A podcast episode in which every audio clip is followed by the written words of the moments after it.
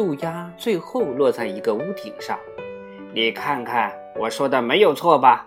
知识就是这座城市的主宰，他说道。男孩子也不得不承认渡鸦说的委实在理。倘若我不是一只渡鸦，巴塔基继续说道，而是生来就像你一样的人，那么我就要在这里住下来。我要从早到晚，天天都坐在一间装满书的房间里，把书籍里的一切知识统统都学到手。难道你就没有这样的兴趣吗？没有，我相信，我宁可跟大雁到处游荡。难道你不愿意成为一个能够给别人治愈疾病的人吗？杜鸦问道。哦，我愿意。难道你不想变成一个能够知道天下发生的大事小情，能够讲好几种外国的语言，能够讲得出太阳、月亮、星星在什么轨道上运行的人？哦，那倒挺有意思。难道你不愿意学会分清善恶、明辨是非吗？那倒是。千万不可缺少的。男孩子回答说：“我这一路上已经有许多次亲身体会了。难道你不想学业出色，当上个牧师，在你家附近的教堂里给乡亲们传播福音？”哎呦，要是我那么有出息的话，我爸爸妈妈准会笑得嘴巴都合拢不了了。男孩子回答说。渡鸦就这样启发男孩子，懂得了在乌普萨拉大学读书做学问的人是何等幸福。不过，大拇指那时候还没有想成为他们当中的一员的热切愿望。说来也凑巧，乌普萨拉大学城每一年迎接春天来到的盛大集会，正好在那天傍晚举行。大学生们络绎不绝地来到植物园来参加集会。尼尔斯·豪格尔森有机会就近看到了他们。他们头上戴着白色的大学生帽，排成很宽很长的队列，在街上行走，就像整个街道变成了一条黑色的湍流，一朵朵白色的睡莲在摇曳晃动。队伍最前面是一面白色绣金边的锦旗，大学生们唱着赞美春天的歌曲在行进。可是，尼尔斯·豪格尔森仿佛觉得这不是大学生们自己在歌唱，而是歌声萦绕在他们的头顶上。他想知道，那不是大学生们在歌唱春天，而是那深藏不露的春天正在为大学生们歌唱。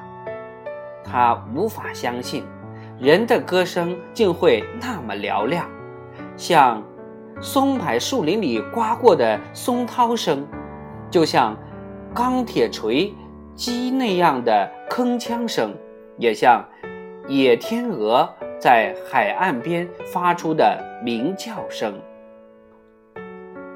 植物园里的大草坪嫩绿青翠，树木的枝条都已经泛出了绿色。绽出了嫩芽骨朵。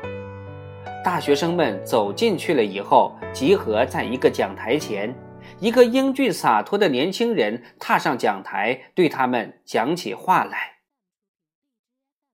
讲台就设在大温室前面的台阶上。杜鸦把男孩子放在温室的棚顶上，他就安安详详地坐在那里，听着他们一个接一个发表演讲。生之中最美好的岁月，就是在乌普萨拉度过的青春韶光。他讲到了宁静优美的读书生活，和只有在同学的交往之中才能够享受到的瑰丽多姿而又轻松活泼的青春欢乐。他一次又一次讲到生活在无忧无虑、品格高尚的同学们中间，乃。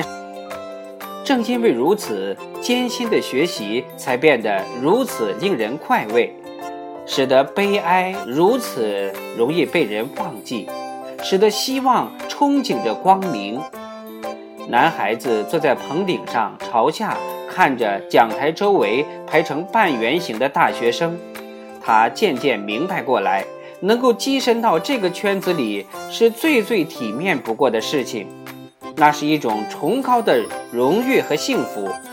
每个站在这个圈子里的人都显得比他们单独一个人的时候要高大得多，因为他们都是这一群体之中的。每一次演讲完毕之后，歌声立即响彻云霄。每当歌声一落，就又开始演讲。男孩子从来没有想到过，也不曾领略过。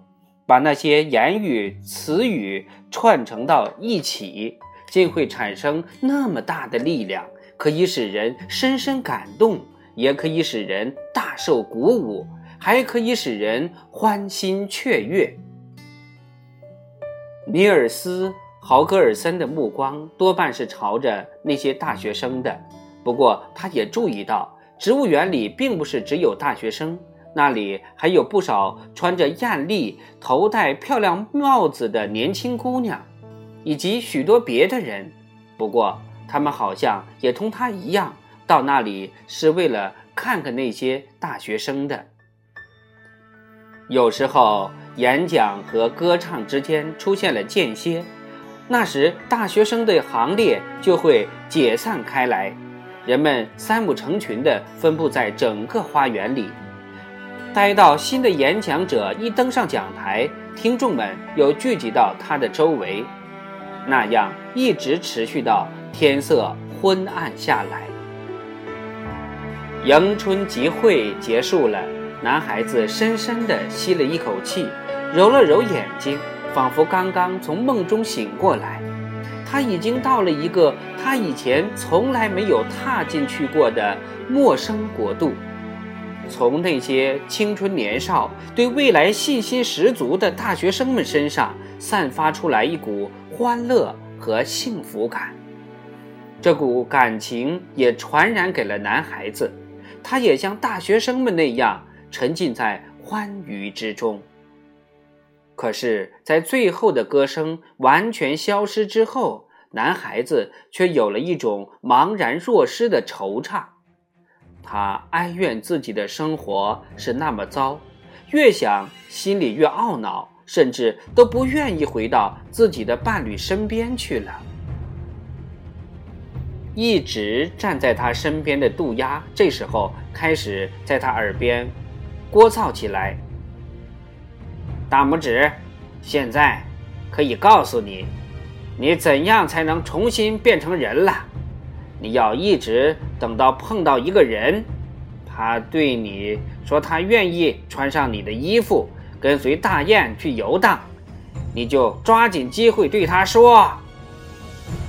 巴塔基这时传授给男孩子一句咒语，那咒语非常厉害和可怕，非到万不得已不能高声讲出来，所以他只好对男孩子咬耳朵。行了。你要重新变成人，就凭这句咒语就足够了。行啊，就算足够了。男孩子泱泱不乐地说道：“可是看样子，我永远也不会碰到那个愿意穿上我的衣服的人。”也不是绝对碰不上。”杜鸦说道。杜鸦随后把男孩子带到城里。放在一个阁楼外面的屋顶上，房间里亮着灯，窗户半开半掩。男孩子在那里站了很久，心想：那个躺在屋里睡觉的大学生是多么幸福。大学生，我们今天就播讲完了，明天我们接着讲第十三章之考验。